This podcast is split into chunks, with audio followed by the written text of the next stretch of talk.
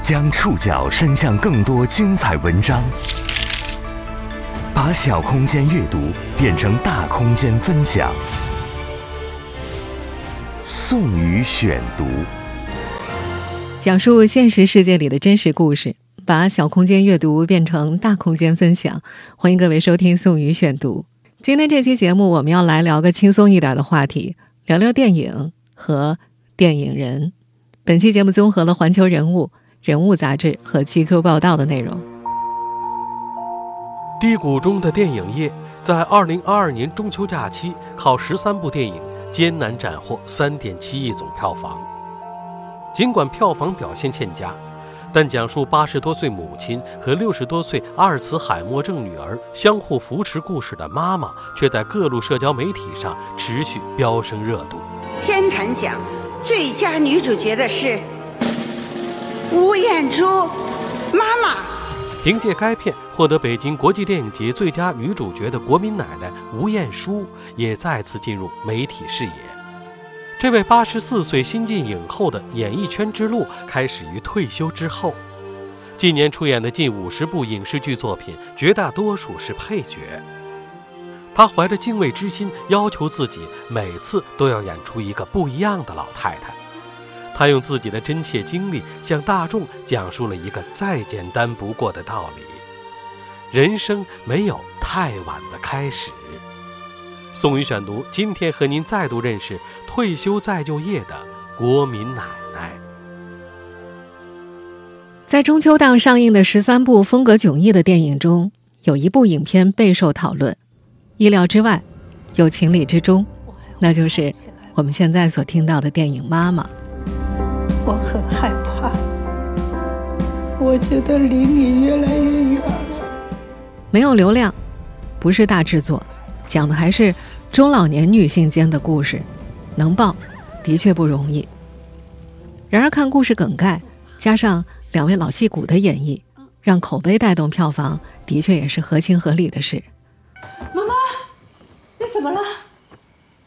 妈妈，电影《妈妈》的故事有两次反转。一开始是六十五岁的女儿照顾八十五岁的妈妈。我诊断她是常见的老年疑心病。妈妈不怕啊。她需要的是家人的安慰和陪伴。女儿不苟言笑，妈妈有老年疑心病，两人的生活既和谐又少不了局域。可接着，女儿被查出患有阿尔兹海默症。阿尔茨海默病。这是我的诊断书。十指不沾阳春水的妈妈开始学习做菜，锻炼身体，肩负起照顾女儿的重任。每个妈妈都是母狼。妈妈，你快点啊！保护幼崽是天性，我会保护好我自己的小孩。剧情再往下走，女儿病情加重，母女二人在艰难日常里相互依偎，一段段尘封的旧日故事也逐渐浮出水面。电影拍得很克制，杭州的美景，恬淡的生活，连对白都是波澜不惊的。但这并不影响观众的共情，不论是对中老年生活的关切，还是对母爱的共鸣，有很多人看完之后都在朋友圈打下了两个字：哭了。不止电影里，电影外也很好哭。获得第十二届北京国际电影节，在前不久的北京国际电影节上。八十四岁的吴彦姝凭借《妈妈》中的母亲一角，拿下了天坛奖最佳女主角，成为北影史上最年长的影后。恭喜吴彦姝老师获得最佳女主角奖。她上台领奖的时候，镜头扫过颁奖的刘晓庆和台下就坐的马苏、秦海璐等一众女演员，每个人都热泪盈眶。在那天的颁奖仪式上，另一位主演。在电影中出演女儿的六十七岁的奚美娟，在台上道出了大家热泪盈眶的原因。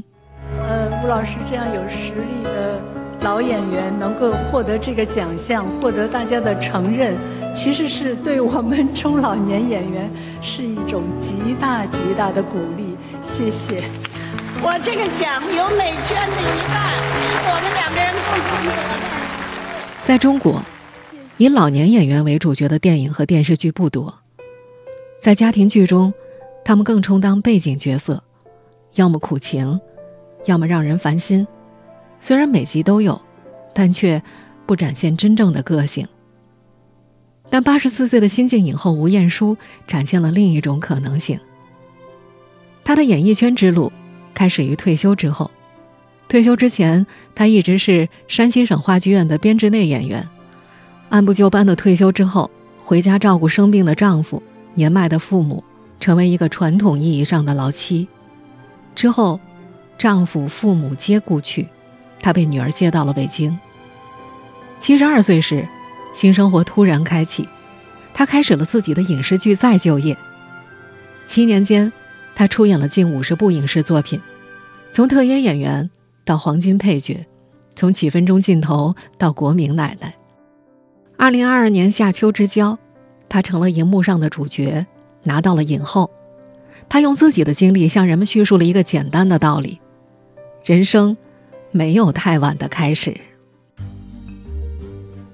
在吴彦姝成为影后前，她的精湛演技早已被年轻人注意到，一度在年轻人们口中，她是有少女感的国民奶奶。而吴彦姝自己可能更感激岁月馈赠的皱纹。宋宇选读继续播出：退休再就业的国民奶奶。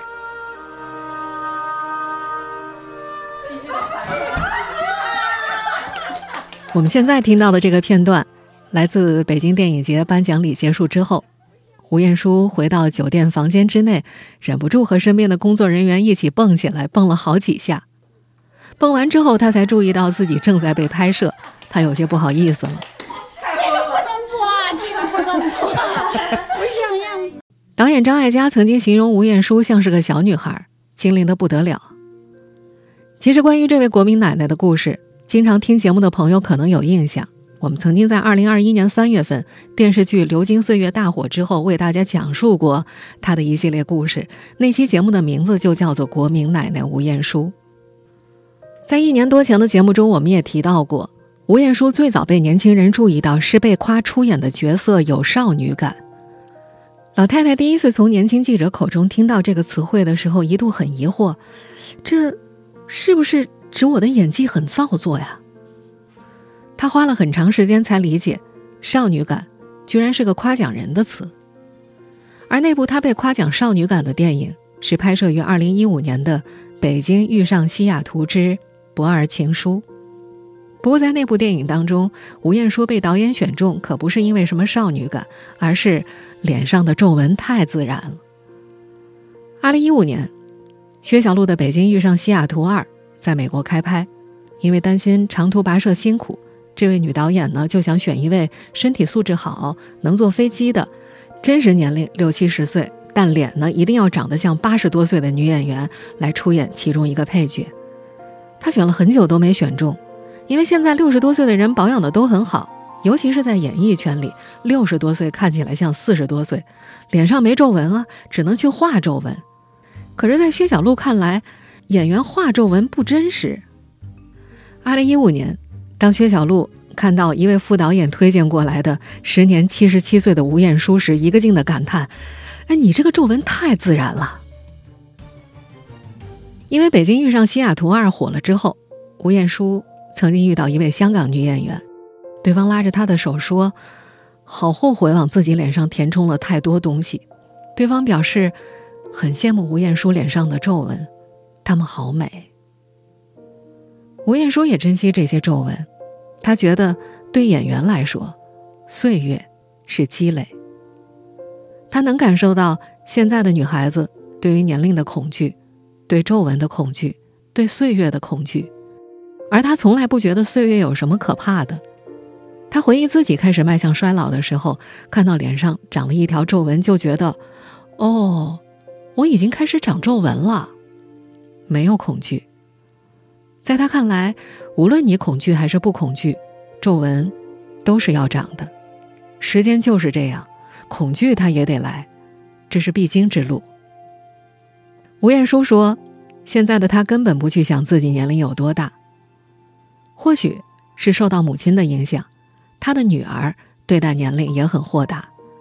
女儿曾告诉吴彦姝：‘妈妈，忘记年龄，你就是你自己，快快乐乐。’吴彦姝回答：‘那以后啊，我就不过生日了。”女儿回答：“好。”说她也不过生日了。吴彦姝还说，以前他的爸爸妈妈是要给他过的，可爸妈去世之后，他就不去记这些了。他觉得生日是妈妈的苦难日子，自己的妈妈已经去世了，他就不再去记了。出演这部电影《妈妈》的时候，吴彦姝总是会想起自己的妈妈。一九七六年。唐山大地震，那时他正在河北乡下锻炼。有一天，他突然看见妈妈出现在面前，像是突然降临一样。那会儿的交通并不方便，根本没有班车。他很惊讶，追问妈妈是怎么过来的。妈妈告诉他，一路上搭人家的卡车来的。妈妈听说了唐山地震，担心女儿，一定要亲眼见到女儿。可其实，唐山离吴彦姝锻炼的农村远着呢。但那时，写信很慢，也没有手机，农村也没有电话。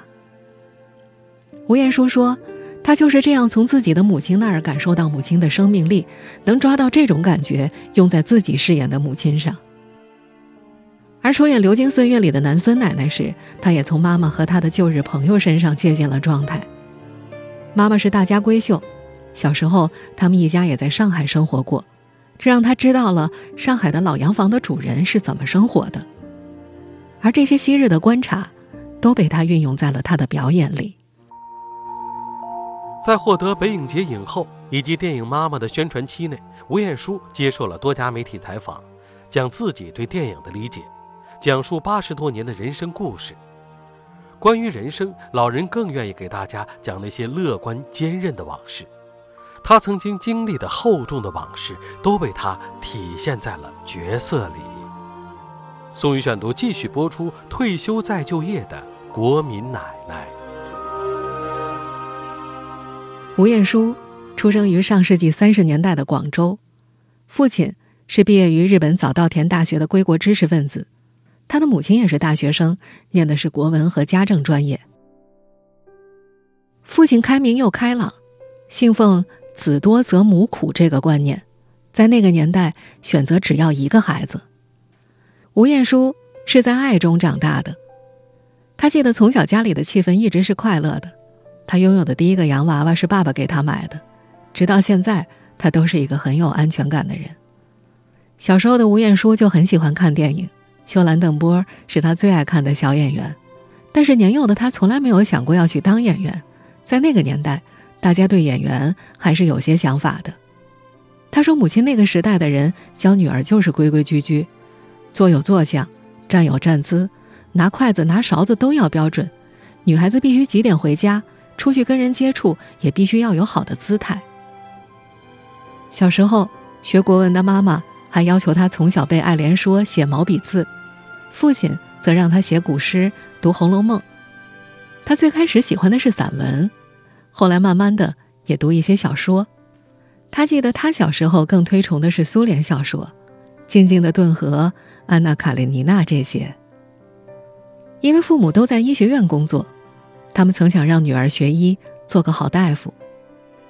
但是，小时候的吴彦姝特别害怕解剖学，闻到福尔马林的味道就害怕，回来睡不着觉。父亲渐渐意识到，女儿恐怕不是学医的料。父亲教女儿玩象棋、跳棋，父亲爱打篮球，吴彦姝也迷上了篮球。两父女经常一起在医学院的操场上打篮球，吴彦姝还因此在中学时打进了校队。吴彦姝的爱好可不只有篮球，她还是体操全能，自由体操、高低杠、跳马、平衡木，样样都行。她说自己曾是山西省体操全能冠军。老太太自述呀。年轻的时候，他对什么都好奇，排球也打过，但是没有被选进排球队里。小学的时候，胡彦姝的成绩很好，但父亲一直想让他出国深造，多看看世界，所以1950年他就让女儿上初中了。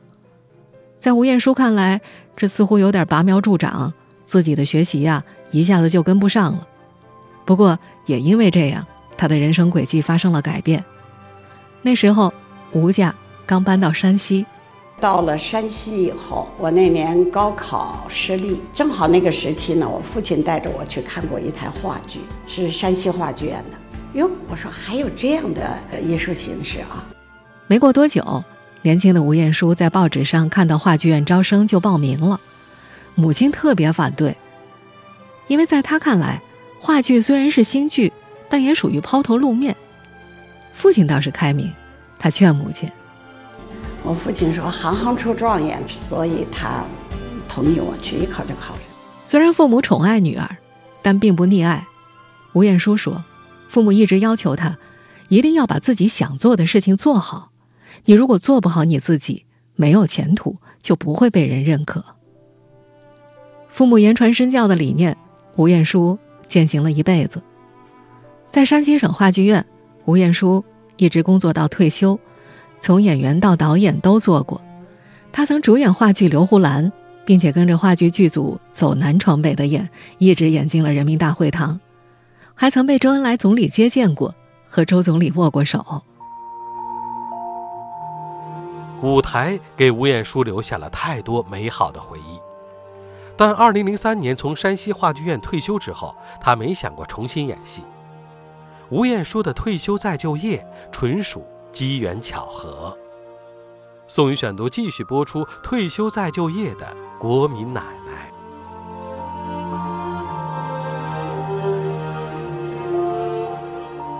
二零一零年，吴彦姝搬到北京和女儿同住。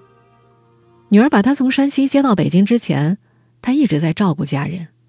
吴彦姝说，她退休后，先是父亲去世了，然后丈夫又病了，丈夫。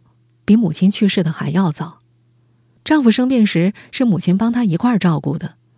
那时丈夫每天都要服药吸氧，离不开人。去世时，丈夫七十八岁，肺气肿，大夫要给他插管，吴彦姝拒绝了。她说要让丈夫有尊严的走掉。母亲离世的时候九十四岁，算是无疾而终。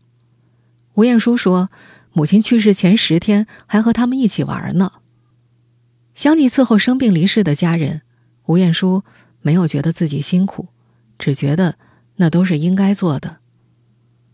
被接到北京之后，他一开始也没有想过再做影视，可机缘巧合，他在山西话剧院的一位学生在做张纪中版《西游记》的演员统筹。因为当时我也没有想到要去演戏了，但是当时就是有一个导演是我们话剧院的，然后他就说：“来给我们演一个，呃，毗蓝婆菩萨吧。”就从那个时候就开始又去演戏。演完这个角色之后，就有其他副导演留他的电话。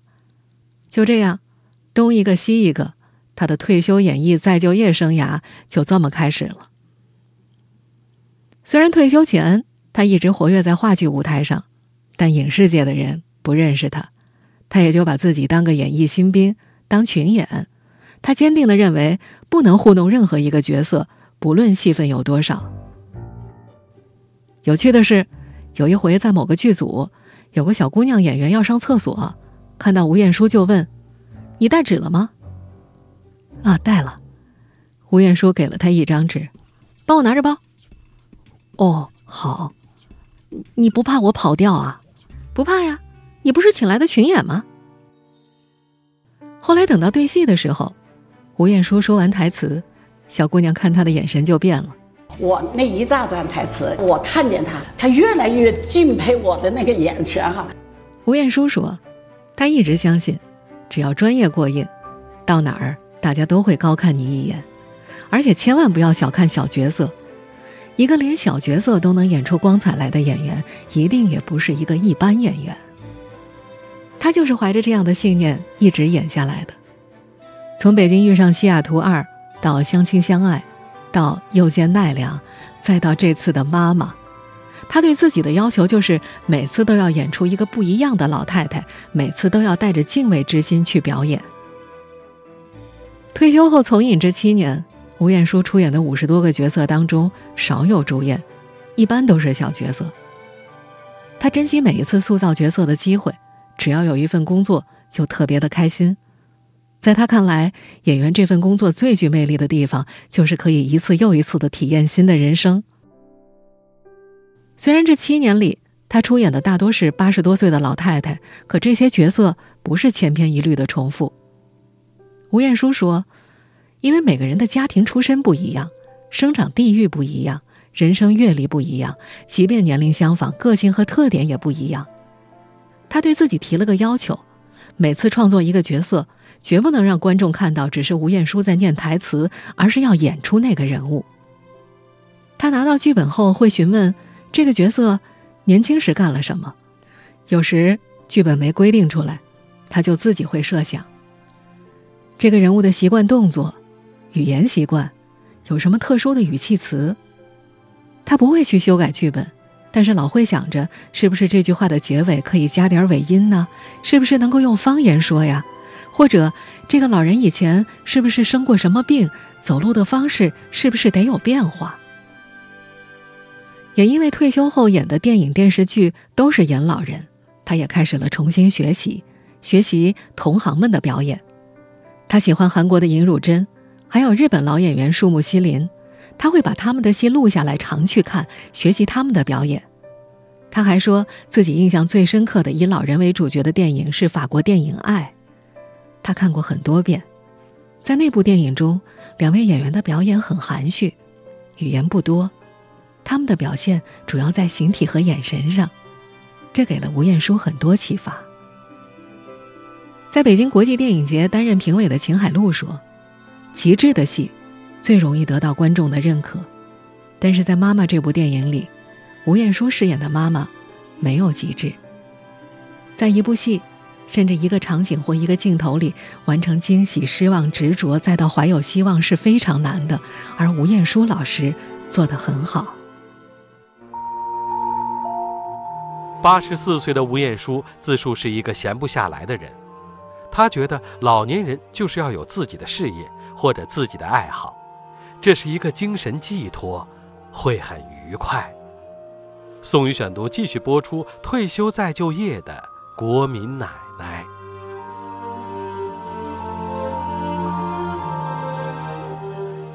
不演戏的时候，吴彦姝就在家里忙活，在她看来，岁月呢？你不跟他相处，他也要过，他就不由你分说，一秒一秒的都走掉了，所以必须要跟时间相处好。八十四岁的老太太目前有学车的计划，可是最近忙着电影宣传，忙不过来了。她告诉前去采访的媒体记者们，等到闲下来自己就学车去。